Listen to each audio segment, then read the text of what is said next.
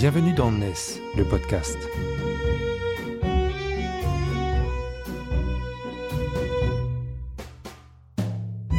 NES, c'est le média des nouvelles solidarités, édité par Harmonie Mutuelle ESS.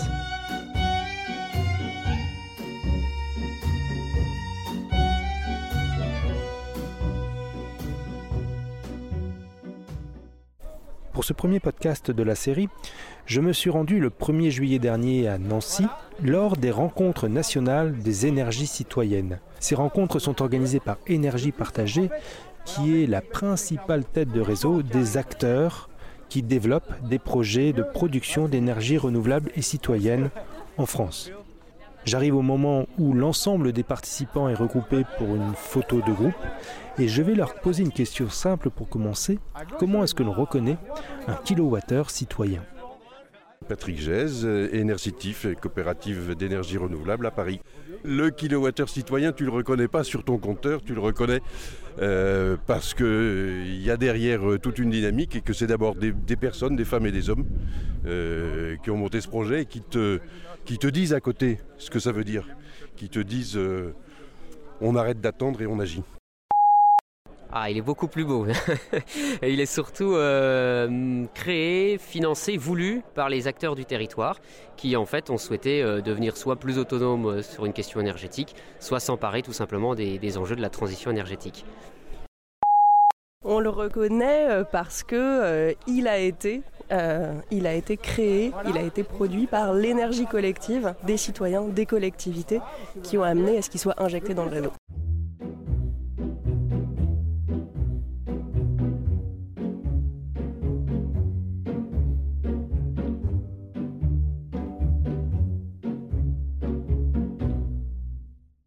Marion Richard, je suis responsable de l'animation nationale au, au, réseau Énergie Partagée, qui est la tête de réseau de l'énergie citoyenne en France. Comment ça fonctionne en fait ces projets citoyens? Eh bien, euh, ce sont euh, des collectifs euh, de citoyens qui s'organisent, qui très souvent travaillent en partenariat aussi avec des collectivités, parfois avec des acteurs privés, pour développer, financer, décider qu'il y aura sur leur territoire un projet ou des projets d'énergie renouvelable, de l'éolien, du solaire, euh, de la méthanisation, euh, de la chaleur bois. Voilà, et donc ce sont euh, du coup des, des, projets qui sont portés par des acteurs non classiques du marché de l'énergie. Est-ce que ça veut dire que ces collectifs citoyens font tout avec leurs petites mains, avec leur épargne, avec leurs connaissances? Qui sont les alliés en fait de ces collectifs citoyens qui mènent ces projets sur leur territoire? Alors, les collectifs citoyens, déjà, sans nécessairement être experts de l'énergie, ils sont experts de leur territoire. Déjà. euh, mais bien sûr, ils ont besoin de s'appuyer sur, euh, des alliés, sur des réseaux comme Énergie Partagée, euh, comme, comme les réseaux régionaux, donc ici en Grand Est, Géclair, qui vont leur apporter des outils, de l'appui pour développer leurs projets. Ils, ils, travaillent aussi beaucoup avec les collectivités locales, hein, les communes, les intercos, les régions souvent, parfois les départements, avec les syndicats d'énergie, voilà, avec une, toute une constellation en fait d'institutions publiques locales qui peuvent leur mettre à disposition euh, des salles, de la toiture, euh, du foncier, qui peuvent investir aussi euh, dans les projets avec eux. Et puis, il arrive, alors plutôt pour des projets de grande taille, éolien, solaire au sol, méthanisation, que les citoyens travaillent, soient co-actionnaires avec des entreprises classiques euh, du marché de l'énergie. On, on, a un vrai partage du pouvoir, partage des décisions et partage des retombées économiques. Justement, la dimension citoyenne, elle est garantie comment dans ce type de projet? Elle est garantie euh, dans euh, le label énergie partagée qui vient qualifier le caractère citoyen de ces projets par plusieurs critères. Grosso modo, il faut que les acteurs citoyens, donc collectifs citoyens, collectivités et apparentés, pèsent assez fort, donc on va dire grosso modo à au moins 40%, euh, euh, dans la voie des, des actionnaires. C'est-à-dire qu'il faut que ces acteurs citoyens ils aient un réel pouvoir de décision, une réelle marge de manœuvre dans les décisions sur le projet. Merci Marion Richard. Merci à vous.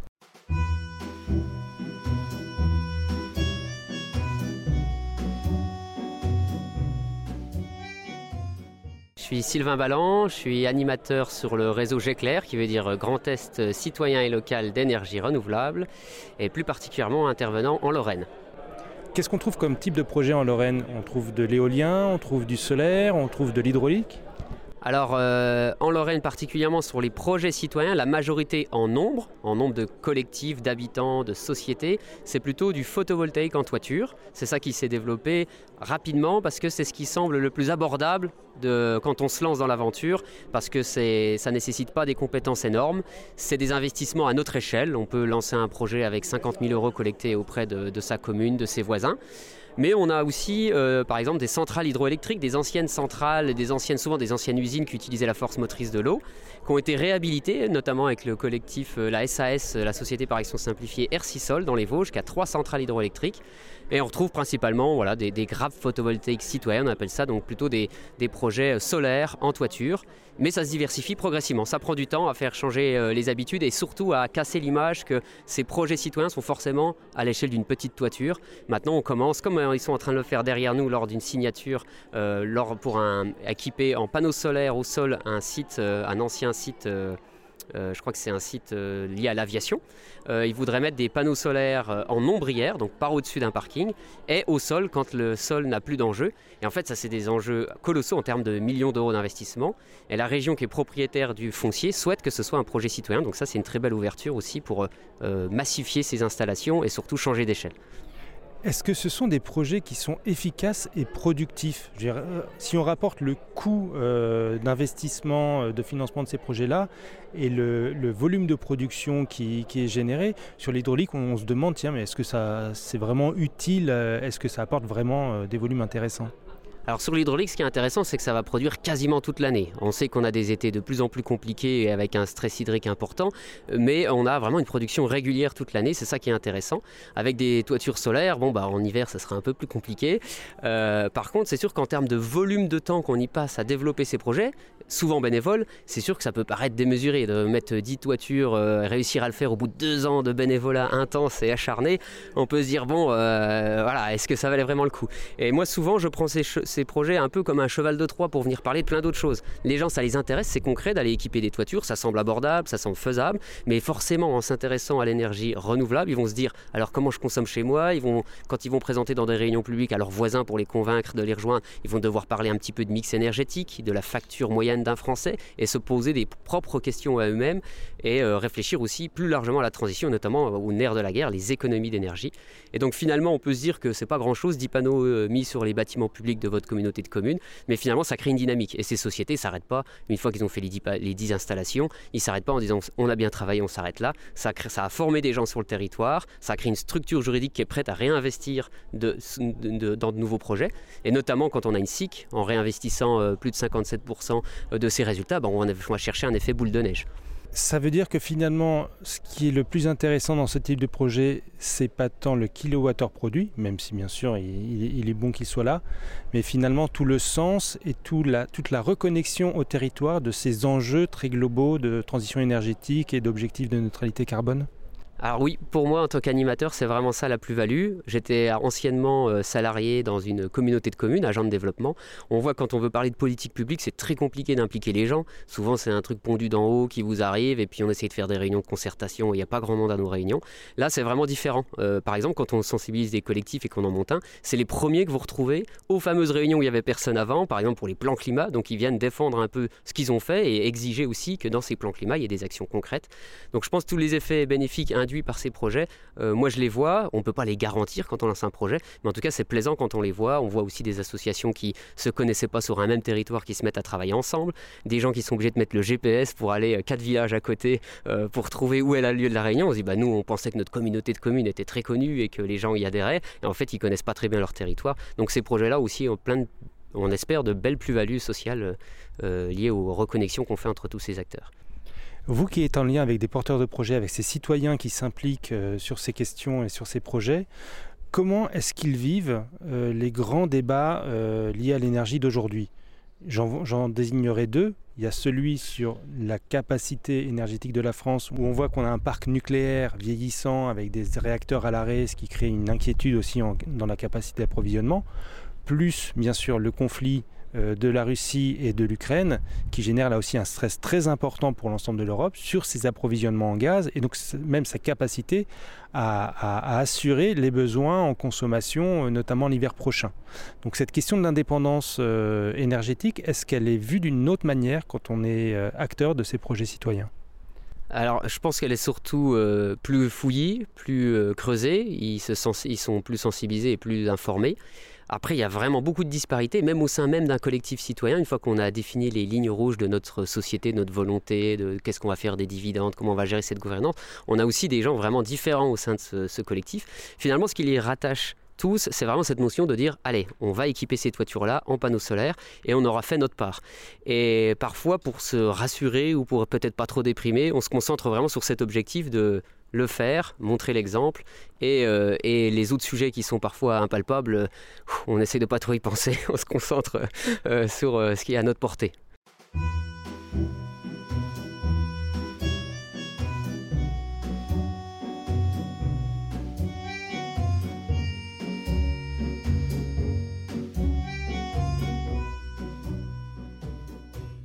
Sylvain Balland nous a parlé d'un projet à venir dans la région Grand Est, le projet de Chamblay. Il se trouve qu'aujourd'hui, lors de ces rencontres nationales des énergies citoyennes, eh bien c'est tout simplement la convention de partenariat qui va être signée et qui va donc marquer le lancement officiel de ce projet d'un nouveau genre. Et donc je vais me rendre à la séance de signature pour savoir de quoi il en retourne exactement de ce nouveau type de projet d'énergie citoyenne.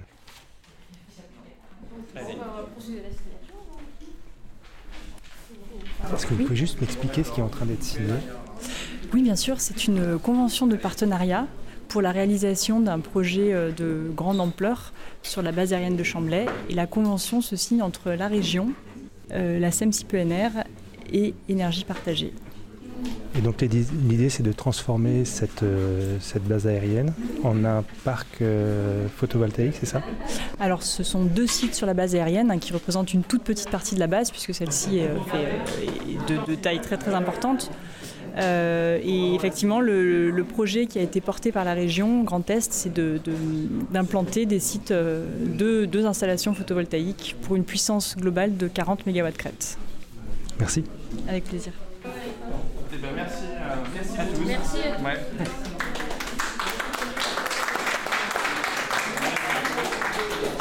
Je peux vous poser une petite question? Bien sûr.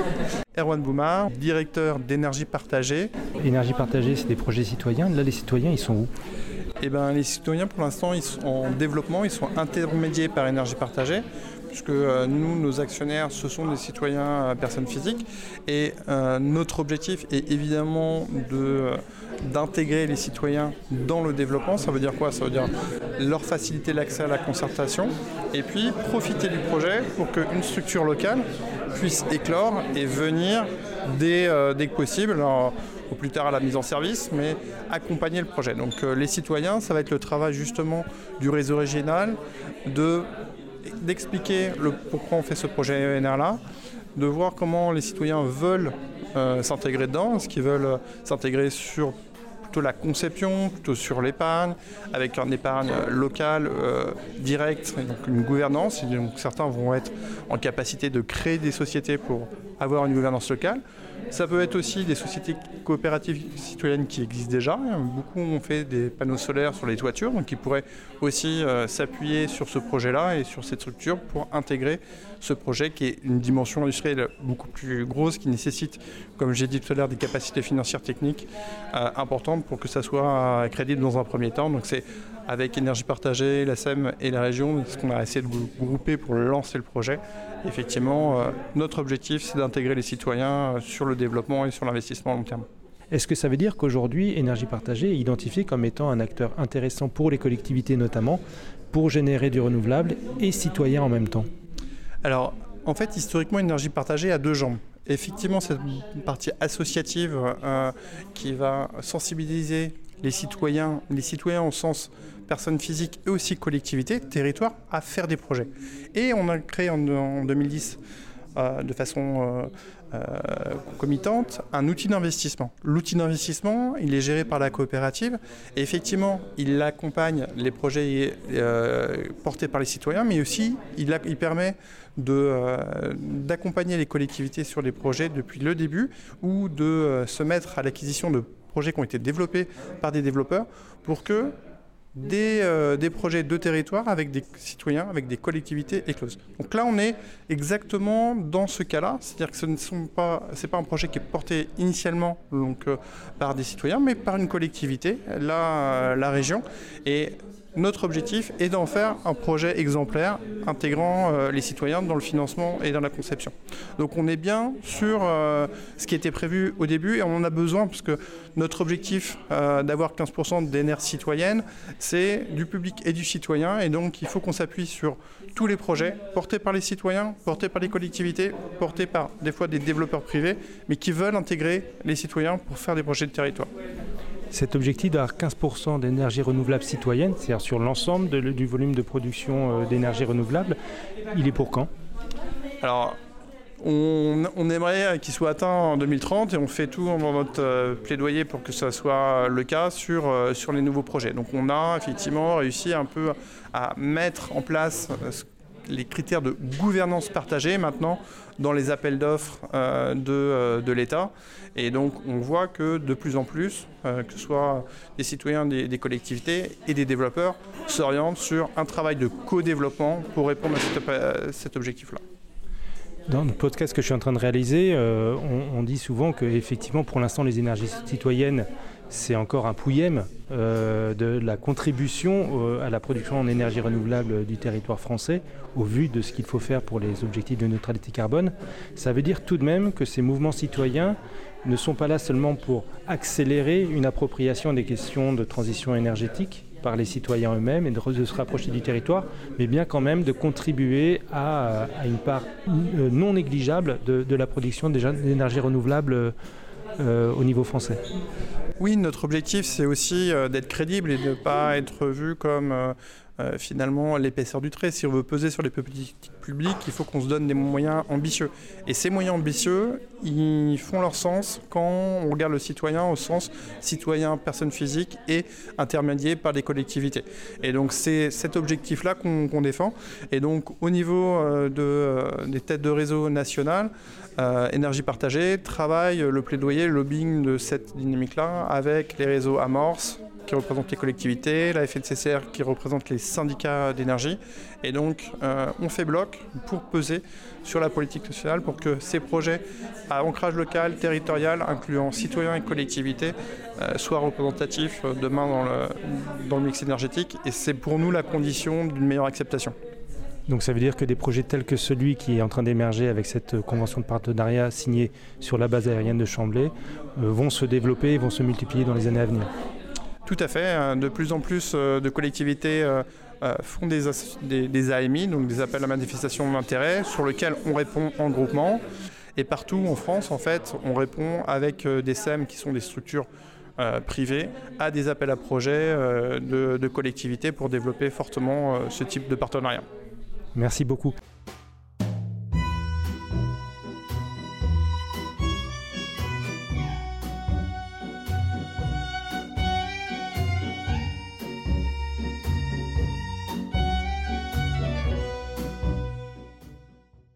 C'est Mélodie Delépine. Je suis salariée de l'association ESPUL, qui est membre fondateur d'Énergie Partagée. Et à ce titre, je suis au conseil d'administration Énergie Partagée et je porte la coprésidence. Erwan Boumar, que je viens d'interviewer à la suite de la signature de cette convention de partenariat pour euh, installer un, parc de solaire photovoltaïque au sol sur un ancien site euh, militaire, euh, me disait qu'il y a un objectif qui est fixé par énergie partagée, l'objectif que 15% de la production d'énergie renouvelable en France soit le fruit d'énergie citoyenne c'est un, objectif euh, massif, finalement, beaucoup plus que ce qu'on peut imaginer dans, la contribution à, la neutralité carbone. Est-ce que c'est un objectif réaliste? C'est un objectif qui est entièrement réaliste quand on considère quand on considère que euh, on va arriver à, des enjeux de massification, donc euh, l'occupation des grands terrains, le développement de, de projets qui qui vont être un enjeu. Euh, la meilleure façon de faire euh, porter un grand projet ou le faire insérer, accepter dans une collectivité, c'est euh, avec un portage citoyen. Donc c'est vraiment un levier de, facilitation très très important. Les collectivités, les collectivités territoriales, ils le savent aujourd'hui. S'ils veulent embarquer, embarquer des projets importants, il faut qu'ils impliquent les citoyens. D'un côté, il y a ça, et d'autre côté, on a l'expérience, on sait très bien qu'il y a d'autres pays où on est au-delà des 15% déjà, où l'action individuelle ou l'action en petit collectif est ce qui a fait émerger les filières d'investissement dans les grands projets renouvelables. Et donc, c'est pas, pas si objectif, c'est pas si ambitieuse que ça au final. On est d'accord que l'implication citoyenne dans les projets d'énergie renouvelable est un facteur d'acceptabilité sociale et c'est très important dans un contexte où certaines sources d'énergie renouvelable comme l'éolien sont le sujet de beaucoup de contestations sur les territoires. Pour autant, les projets citoyens aujourd'hui sont des projets de relativement petite taille, de petite puissance. Or là, pour arriver à 15%, il va falloir déployer des modèles totalement différents. Est-ce que ces projets euh, citoyens vont changer de forme aussi? Quelle forme ils vont prendre? Alors complètement, hein, c'est ça demande la massification. C'est d'ailleurs euh, dans les objectifs, c'est euh, dans les travaux sur la stratégie énergie partagée, on a bien identifié qu'on doit aller vers la massification. Non seulement la massification du mouvement, donc ça veut dire entraîner plus de monde, mais la massification des, de, des projets. Donc aller vers des projets plus importants, de plus grande taille. Euh, L'énergie citoyenne, c'est pas juste l'appropriation des outils euh, de territoriale, l'implication de l'énergie, c'est aussi un objectif de production de kilowattheures euh, verts. Donc euh, les deux vont euh, main dans la main et on a des objectifs sur les deux. Donc on doit passer par la massification qui veut dire l'implication dans des projets d'envergure, que ce soit des, euh, euh, des, des, grands parkings solaires ou des parkings au sol sur les terrains qui, sur lesquels on trouve un consensus que c'est les bons terrains. Donc on, doit y aller vers ça et c'est euh, ce partenariat, typiquement sur Chamblay, c'est un exemple vraiment parfait où on, a, on, on embarque la collectivité territoriale, les citoyens, et avec tous les partenariats privés qui vont en découler derrière. Pour se donner une idée, ce projet de Chamblay, il va avoir quelle puissance? Alors on va être sur à peu près 40 mégawatts. Comparé à des projets euh, citoyens euh, qu'on pouvait voir au dé, au, dans les débuts euh, des énergies citoyennes et d'énergie partagée, prenons par exemple un toit solaire sur une école, c'est ce qu'on voyait souvent. Quel est le, le facteur de, de, de, de multiplication de, puissance? Alors les, installations sur les écoles, on est souvent autour de 36 kW crête. Euh, ça c'est l'équivalent de la consommation d'à peu près 7 foyers. Là sur Chamblay, on, on, va multiplier ça de manière significative. On va plutôt être l'équivalent de 7-8 000 foyers. Donc on est vraiment sur un, changement d'échelle très très important qui fait que ces 15% d'objectif, c'est pas pas ridicule. Hein. Ces 15%, attention, c'est dans un objectif de croissance très fort des énergies renouvelables. Donc on monte la participation, on monte la taille des installations et on rentre dans de plus en plus de projets. Et j'imagine qu'il y a eu débat au sein d'énergie partagée au moment où ces choix stratégiques ont été pris. Euh, Est-ce que ça va ne pas dénaturer ces projets citoyens? Est-ce qu'il n'y a pas un risque de une gouvernance moins forte par les citoyens et donc de perte de matière des projets euh, d'énergie renouvelable citoyenne alors euh, là, je, vous rassure, hein, comme projet a une gouvernance citoyenne, c'est qu'on remplit des conditions très spécifiques où le citoyen puisse, soit directement, soit par leur intermédiaire comme énergie partagée, être partie prenante dans la décision. Ça veut dire qu'on ne peut pas faire des décisions sans eux. Et donc, que ça soit un petit projet ou un grand projet, le volet citoyen, le volet gouvernance, elle est garantie de toute façon. Donc, on ne va pas diluer la, capacité d'agir ou le pouvoir décisionnel des citoyens dans ces projets. Autre question, les premiers projets euh, d'énergie euh, citoyenne ont eu à dépasser un certain nombre d'obstacles, d'interdictions. C'était des formes tellement innovantes que ben, ça ne rentrait pas dans les cases. Est-ce qu'aujourd'hui, le cadre réglementaire favorise ce type de projet? Alors, le cadre réglementaire, elle a certaines dispositions qui facilitent euh, l'implication des collectivités territoriales et des groupes citoyens dans les projets. Dans les mécanismes de soutien, on a des bonus pour les projets à gouvernance partagée. Au-delà de ça, on a quelque chose de vraiment important aujourd'hui, c'est qu'on a un, un, soutien public du ministère et de l'État. Euh, une reconnaissance de l'importance de l'implication des citoyens dans les projets de développement d'énergie renouvelable. Et ça peut sembler un peu anodin de dire que bon, on a une campagne de communication du ministère qui incite à l'implication, mais c'est euh, un témoin du sérieux et de la nécessité absolue d'impliquer les riverains et euh, les citoyens dans les projets territoriaux. Mélodie de l'Épine, merci beaucoup. Un plaisir.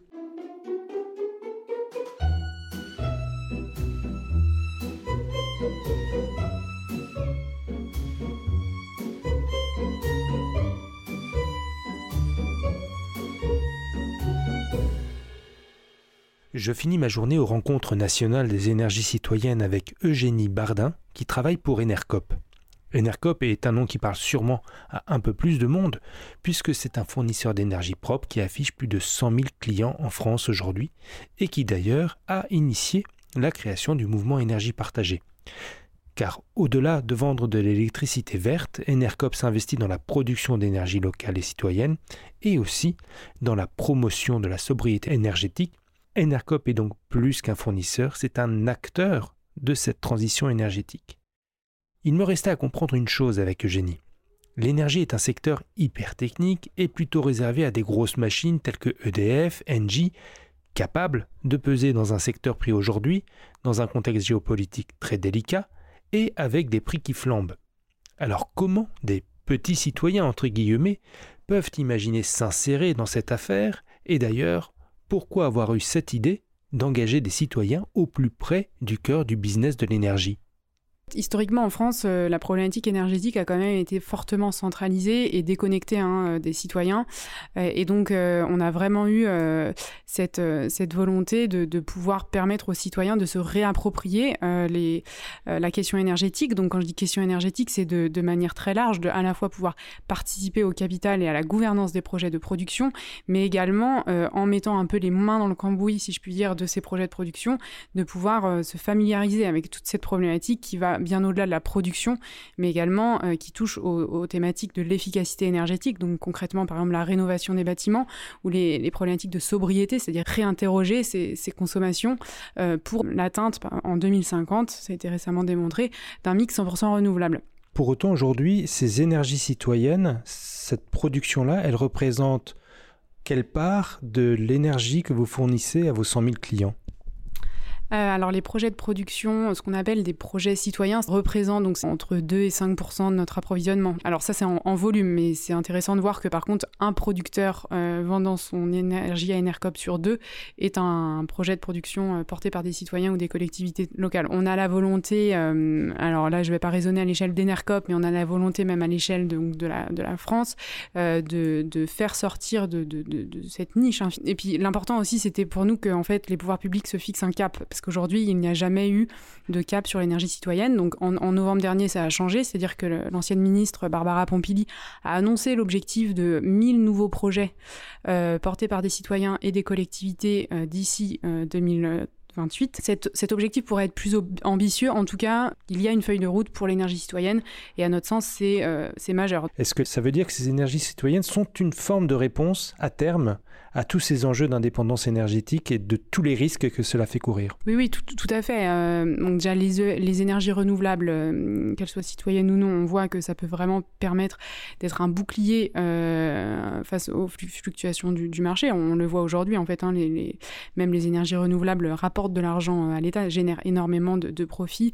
Et ensuite, dans ces énergies renouvelables, c'est vrai qu'à notre sens, le rouage principal doit être les énergies renouvelables citoyennes, même si ça nous paraît compliqué d'arriver à 100% de NR citoyenne en 2050, euh, il faut que quand même une partie, une part importante du mix soit composée de NR citoyenne, euh, tout simplement parce que encore une fois, c'est la garantie euh, de reterritorialisation des, projets et de retombée encore une fois économique locale de, ces générés par ces projets d'énergie renouvelable. Donc une résilience à l'échelle des territoires bien plus important.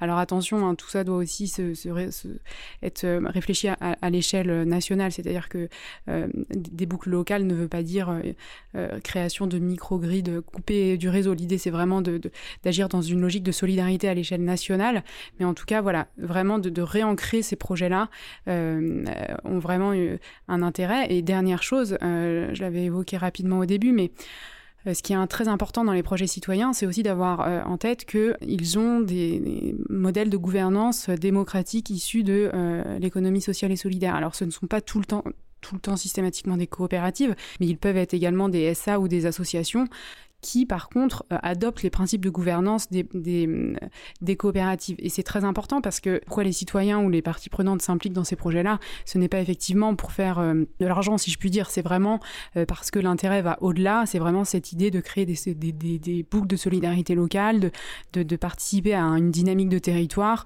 et de faire émerger des, projets de, production qui permettent à la fois de dynamiser le territoire et tout simplement de, produire de l'électricité nécessaire au dynamisme de, Quoi, On sait que les prix de l'énergie montent en flèche en ce moment du fait des contextes géopolitiques euh, et énergétiques. Comment est-ce que NERCOP vit euh, euh, cette spéculation sur les prix dans son modèle économique?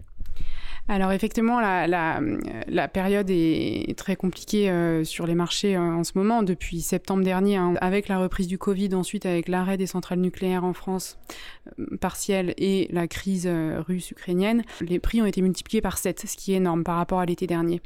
et donc effectivement, Enercop est impliqué par, est impacté pardon par cette crise parce qu'en fait, pour couvrir la consommation de nos clients, on reste en fait en lien avec le marché de différentes manières. Première, c'est qu'on doit acheter sur le marché des produits qu'on appelle les couvertures, c'est-à-dire qu'on est dans l'obligation d'acheter à l'avance euh, des, volumes d'électricité sur les marchés, quitte à les revendre si euh, euh, la production de nos producteurs d'énergie renouvelable a effectivement couvert la consommation de nos clients. C'est un mécanisme un peu complexe, mais qui est une, obligation pour les fournisseurs pour s'assurer en fait qu'il y a toujours cet équilibrage offre-demande. Et deuxième paramètre qui fait que Enercop est euh, impacté par les prix du marché, c'est que euh, certains, enfin une partie assez importante quand même de nos producteurs ont leurs contrats qui sont indexés au prix du marché. Et ce qui fait qu'aujourd'hui, euh, pour y faire face, on a commencé par donc en, novembre ou décembre dernier à fermer nos canaux de souscription, c'est-à-dire que on ne prend plus temporairement de nouveaux clients. On a mis en place une liste d'attente et en fait cette crise s'inscrivant dans la durée, on a dû euh, pour une durée temporaire, euh, faire, euh, enfin soumettre au vote de nos sociétaires lors de notre assemblée générale du 18 juin dernier une, une, résolution actant le fait que Enercop allait souscrire à ce qu'on appelle l'accès régulier au nucléaire historique pour une durée maximale de trois ans. Euh, ce qui ne change pas notre modèle euh, d'achat direct auprès de producteurs euh, d'énergie renouvelable. On va continuer à couvrir la consommation de nos clients par l'achat de ces volumes hydrauliques, éoliens, photovoltaïques. mais pour pouvoir passer la crise et pour nos couvertures, on a décidé de souscrire à ce dispositif donc voilà, qui s'appelle l'AREN, qui est très particulier à la France, qui permet en fait aux fournisseurs alternatifs de d'acheter à un prix qui est très bas de l'électricité euh, d'origine nucléaire. Est-ce que dans l'hypothèse où aujourd'hui Enercop se fournissait à 100% chez des producteurs citoyens et locaux en énergie renouvelable, est-ce qu'il aurait été protégé, est-ce que aurait été protégé de ces risques du marché qui l'a amené à prendre les, décisions donc de, ben, de fermeture pour l'instant des souscriptions d'abonnement et de recours à une part d'énergie nucléaire pas que ce soit des, des, contrats avec des projets citoyens, il faut aussi que en fait, le modèle de contrat s'y prête, c'est-à-dire qu'il faut que ce soit des modèles en fait, de contrats décorrélés du marché, ce qu'on appelle aujourd'hui de plus en plus dans la presse spécialisée les Power Purchase Agreement, les PPS, c'est-à-dire c'est des contrats en fait, d'achat d'électricité euh, en direct entre un consommateur et un producteur, et sur des durées très longues, 20-30 euh, ans, et surtout à prix fixe, peu importe les fluctuations du marché. On, a déjà des projets de ce type euh, qui ont été PPA avant l'heure, parce qu'à l'époque on ne parlait pas de pipier encore, mais euh, qui sont en fait des projets développés notamment par les Enercop locales. Il y en a plusieurs en Midi-Pyrénées, euh, Midi -Pyrénées, pardon, notamment. Et, euh, c'est Enercop, le fournisseur, Enercop national, qui va racheter l'électricité sur des, des, durées assez longues et encore une fois à prix fixe. Et en fait, c'est vraiment ce modèle de contrat qui est vertueux et vers lequel nous voulons tendre parce que ça permet vraiment de protéger les consommateurs. Hein. In fine, c'est eux qui sont au bout de la chaîne. Vous décrivez quand même des processus très techniques comment est-ce qu'on fait pour réussir à maintenir cet engagement citoyen? Comment on fait ce lien-là en fait? Ben, En fait, euh, on se rend compte avec les projets citoyens qu'à partir du moment où on donne les outils euh, aux, citoyens, les outils techniques, euh, ils peuvent devenir ce qu'on appelle aujourd'hui dans le jargon des experts. Et donc en fait, on, l'a vu, hein, il y a des projets notamment près d'Angers où en fait, et c'est pas le seul évidemment, hein, je pense à celui-là parce qu'en fait, il y a des témoignages assez récents et très intéressants de, porteurs du projet qui témoignent qu'en fait au début du projet ils ne connaissaient quasiment rien à, l'électricité, au-delà de voilà leur rôle de consommateur qu'ils ont été depuis que bon sont nés. Hein. Donc le fait de s'impliquer dans ce projet, c'était un projet éolien en l'occurrence, euh, ils ont vraiment appris euh, euh, le montage d'un projet de A à Z et ensuite le fonctionnement de, l'injection des, électrons, le rôle avec le gestionnaire de, distribution qui est Enedis en France. voilà, et donc c'est très très intéressant de voir à quel point à la base, on, a des, collectivités ou des citoyens euh, très, avec un engagement euh, militant euh, très important, qui le sont à la base ou qui le deviennent d'autant plus quand ils s'investissent dans le projet, et qui également donc, montent en compétence sur ces, sur ces aspects techniques. Il y a vraiment cette émulsion qui se crée autour d'un projet et qui, et qui, est vraiment, qui est vraiment passionnant. Eugénie Bardin, merci beaucoup. Merci à vous.